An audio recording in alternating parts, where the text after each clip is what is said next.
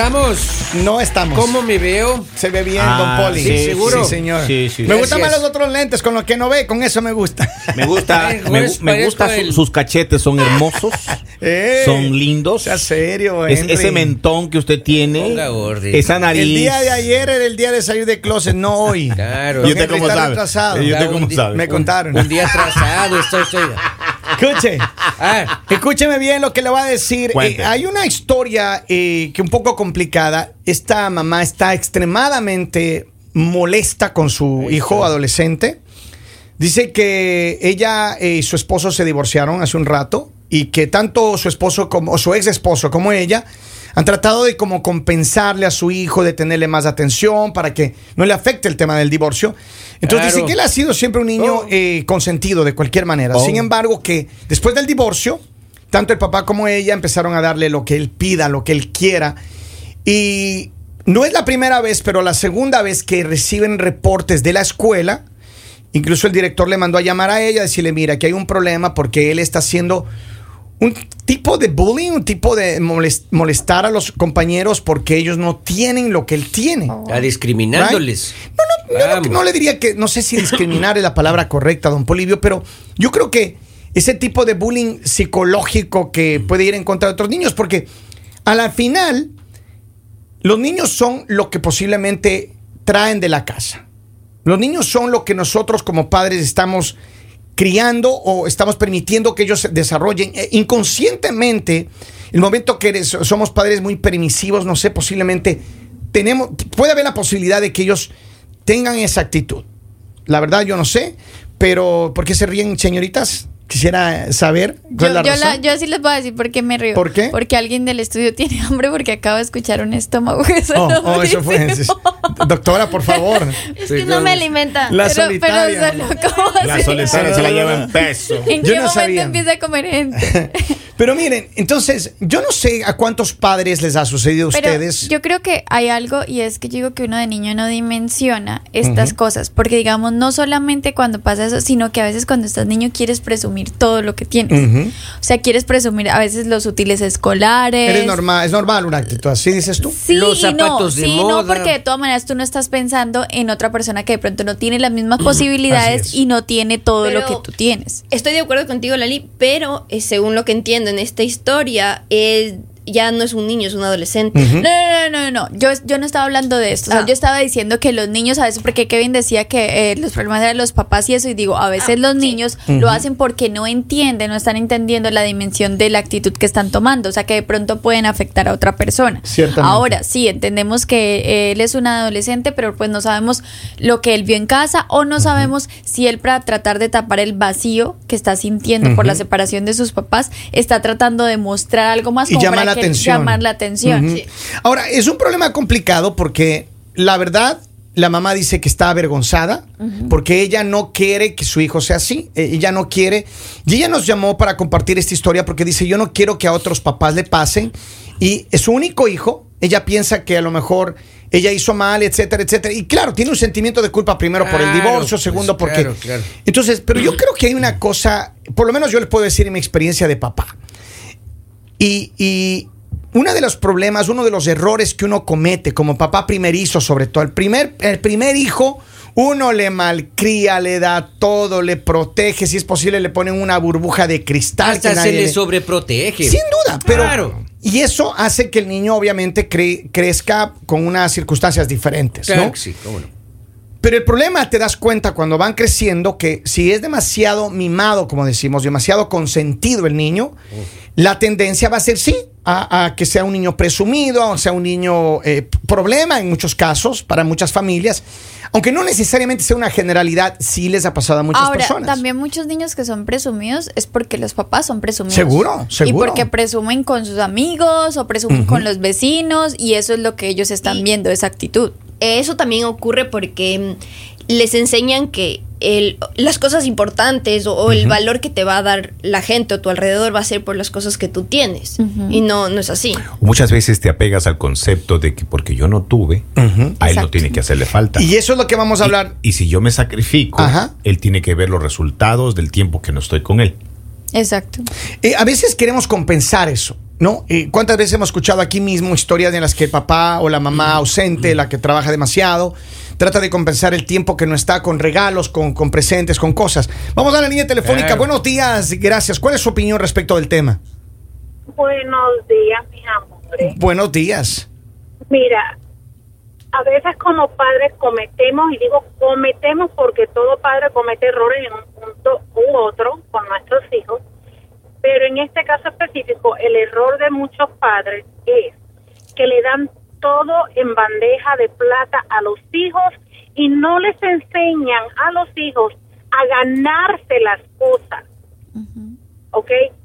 Yo, gracias a Dios, le enseñé a mis hijos, tú quieres esto, tú te lo tienes que ganar. ¿Cómo?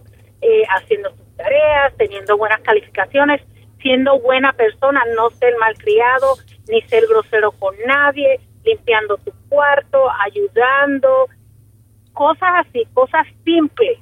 No tiene que ser, ah, no, porque es que tienes que hacer esto obligatoriamente, si no, no te lo... No, se lo tienen que tratar de ganar de una forma bonita.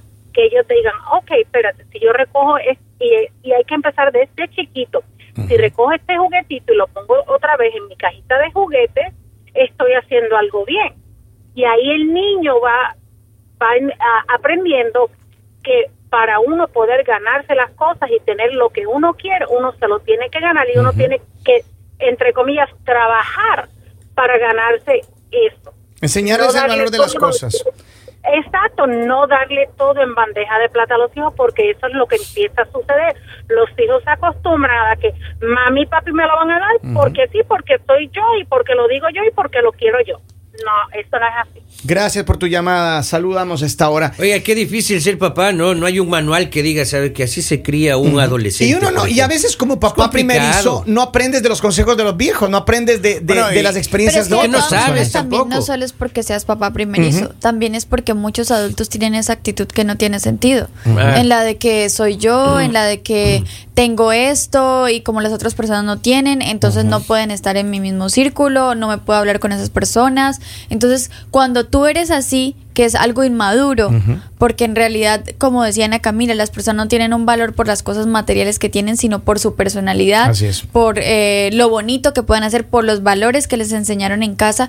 Y yo creo que este niño sí es un problema porque no solo es que él esté como mostrando lo que tiene, él está molestando a otros niños por el hecho de no tener. haciéndole sentir mal. Y es lo que le dice, ella dice que le avergüenza mucho, que ella no quiere tener este problema. Ahora, yo creo que se puede corregir. Inclusive en la edad de un adolescente hay muchas personas que dicen, no, pero es que ya creció así. No, sí se No, puede no, sí se corregir. puede, sí se puede, Porque, ¿cómo no? claro, estoy de acuerdo con lo, decía, lo que decía Lali al principio de esta, de esta plática. Cuando uno es niño, uno quiere presumir el juguete nuevo, el, el cuaderno, sí, es, es normal, es una actitud normal, creo yo.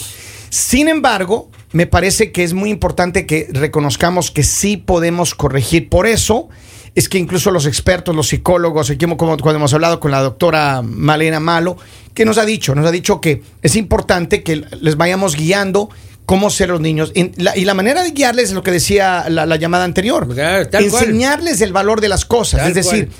Que si quieren una cosa nueva, algo nuevo, que ellos sepan que, ok, vamos a hacer esto, este va a ser el plan, te voy a ir dando unos ahorros y de esos ahorros vamos a ir sacando. Entonces, y gánatelo. entonces, por ejemplo, ¿qué se hace? En algunos casos, muchas familias, muchas personas hacen esto. Le dicen, ok, ven acá, mi amor, usted va a hacer esto, esto, esto, y aquí está su, su, su dinero por aquello que hizo. No mucho, pero algo. Y cuando ese niño o niña quiere comprarse algo que mucho le gusta, decirle muy bien, ¿cuánto tienes? ¿Cuánto te falta? Ah, todavía no tienes para comprarte. Vamos a, seguir trabajando una semana, dos semanas. Pero a veces hay papás que hacemos eso. Y yo me incluyo porque cuando yo cuando tuve mi primer hijo, oh Dios mío, uno quiere darle todo a los hijos. Y entonces uno se gasta, se endeuda. Y, es horrible porque después los niños crecen siendo, eh, como se dice, eh, muy presumidos. Y, y es hacerles un daño a ellos. Pero vamos a la línea telefónica, doctora, por favor. Hola, hola. Hola, buenos días, ¿cómo estás? Buenos días, Alexiño, buenos días. Por favor. ¿Cómo, cómo están, queridos? ¿Todo Maestro. bien? Todo bien. Todo bien, pibe. ¿Qué haces vos? Eh, comúnmente, comúnmente, la culpa no es del chancho, sino del que le da de comer. Qué pena que la señora esta tenga un hijo adolescente ya, y porque comúnmente la- las criaturas cuando ya 7, 8, 9 años, 10 años, vos ya sabés para dónde va, encarrilado la criatura y sabes que eh, te das cuenta si la estás embarrando o no en la crianza. Si el nene era muy consentido y ella, y ella lo reconoce que era muy consentido y que después para tapar el tema del divorcio, para que él no se sienta tan mal, le- lo empezaron a consentir peor. Está bueno porque reconoce la madre de que dentro de su vergüenza parte de esa culpa es de ella. Ahora, volver el tiempo atrás, no se puede volver atrás. Ahora, lo que yo le recomendaría es de que vayan y hagan terapia con él, porque va a ser un nene de que si siguen en- eh, con la misma temática, con la misma teoría, quizás vaya a ser una persona rechazada, una persona no querida. Y eso sí sería una pena en el futuro de la criatura, o en, o en la- o en el futuro del adolescente. El tema me parece que tendrían que tomar conciencia y decirle al muchachito, bajarle un poquito los decibeles al consentimiento y ayudarlo a sobrepasar esa situación.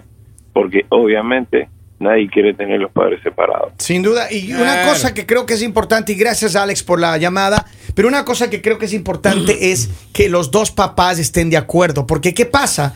Si solo ella procede con esto que sugiere eh, un oyente, y, y el papá sigue dándole y dándole, porque a veces es lo que, lo que pasa, ¿no? Uno, uno quiere justificar la ausencia con regalos o con dinero. Y finalmente eso termina haciéndole más daño que bueno al, o que bien a, a las personas. Aquí sería bueno que piensen en el niño. Ya dejan a los orgullos a un lado los papás y piensen en el niño. De acuerdo. Algo que creo que es súper importante y justamente lo dijo Alex es que em, sí puede ser que eh, tal vez él, él vio o es mal ejemplo o, o mejor dicho, los papás tal vez no le enseñaron de la mejor manera. Sí puede ser que sea eso, pero también nos estamos olvidando que puede ser la reacción del niño a- ante esta situación del divorcio de sus papás, puede ser que sea su manera de llamar la atención. Claro, no claro. necesariamente eh, sean los papás los culpables, no, no digo que tal vez no, pero hay que evaluar la situación desde todos los ángulos posibles y, me, y me parece muy bien que vayan a terapia, eh, que porque este niño tal vez está buscando llamar la atención de sus padres de alguna forma y obviamente lo, es- lo está logrando de la peor manera, digámoslo, el- eh, que le está Pero llamando colegio y hay cosas así, pero está llamando la atención. Entonces, tal vez también no solo,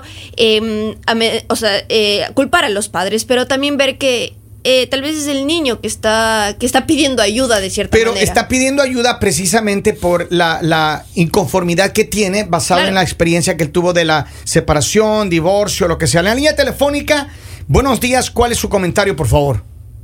Hola, buenos días. Buenos, Buenos días. días. Yo pienso que el chico está sacando su frustración, su enojo con humillando a sus compañeritos que son los que tiene a la mano. Ah, yo pienso que que necesita terapia. Obviamente nosotros como latinos no tenemos esa cultura de ir a terapia. Muchas veces por el trabajo, por el tiempo, simplemente porque mm, no nos parece necesario. Eh, yo creo que, que, bueno, lo hecho, hecho está. Creo que necesitan soluciones. Sin duda. Gracias por su llamada, mi amiga. Muchas gracias. por la Estoy contribución. totalmente de acuerdo. Terapia es la solución. ahí. Dice, buenos días. Nada a veces no, eh, no es cuestión de los padres, a veces es cuestión del carácter de cada niño y por eso debemos estar ahí para guiarlos de la manera correcta. Dice un mensaje. Tengo un mensaje de audio que lo vamos a colocar rápidamente para ver qué es lo que dice la gente acá a través de los mensajes. Buenos días, mañaneros. Hoy en día los niños lloran y le dan un móvil. Yo antes lloraba y me dejaban inmóvil. Buenos días. Gracias, maestro. es- Ah, Sensacional. Pero es, es cierto, antes, el problema de hoy es que antes no teníamos eh, la tablet, no teníamos todo eso. Y incluso, mira, eh, si, si- si somos francos, el día de hoy necesitamos que nuestros niños, que nuestras las personas en, en general socialicemos más, que nuestros niños, en vez de que estén clavados en las pantallas, porque ¿qué pasa? Los niños lo hacen, cuando crezcan va a ser un problema más grave, los adultos lo hacemos, estamos clavados en las pantallas y eso está quitándonos eh, la, la manera normal de socializar. Está quitándonos la oportunidad de conversar, está quitándonos la oportunidad de crecer en una sociedad normal porque estamos embobados con la tecnología. Tengo otro mensaje, a ver qué es lo que dice la gente. A ver, vamos a escuchar ahí. Good morning, Máximo. ¿Qué pasó? Se me fue el, el audio, parece. A, a este comentario, good morning. Good morning. Pero miren, un poco para concluir, yo creo que todos estamos de acuerdo que esta mamá tiene que hablar con el papá. Claro tiene que, que sí, buscar claro. una- un terapista, una persona que les pueda asistir con el, comportamiento del niño. Totalmente de Pero acuerdo, las llamadas han tenido mucho sentido y mucha razón, porque creo que sí necesita ayuda al niño. Está echando gritos, posiblemente de desesperación, para que los papás le pongan atención. Oiga, pero lo que dijo la señora, necesitan terapia todos, todos. O sea, Seguro, Papá, seguro. mamá y el niño. Y si pueden ir juntos, me, claro. Pero a ver, el papá y la mamá están separados. Igual, Y ya- tienen que pensar en el niño. Yo, yo, yo entiendo eso, pero lo que digo es que si no se ponen de acuerdo primero los papás de que el niño Ah, necesita ayuda, no porque no es la primera familia divorciada, ni la primera, el, ni el primer hijo o hija Claro. sin, sin dos papás, right? Sin embargo, esos gritos de ayuda que él necesita, él todavía no está entendiendo, no está asimilando el divorcio o la separación. ¿Cómo No lo está. Segundo, yo creo que esta, este comportamiento de él es básicamente eh, una reacción a los hechos que han pasado, lo que ha experimentado en su casa, y creo que sí es necesario la asistencia profesional para que él pueda salir de este problema. Por Porque, señor. ¿qué pasa? Si no hay ayuda profesional, sencillamente podría convertirse en un problema mayor. Así que bueno, les Ahí dejamos de este Suerte. comentario. Espero que en los próximos días podamos hablar con una persona, un profesional respecto a estos temas que son muy importantes para toda nuestra sociedad aquí en los Estados Unidos y en América Latina.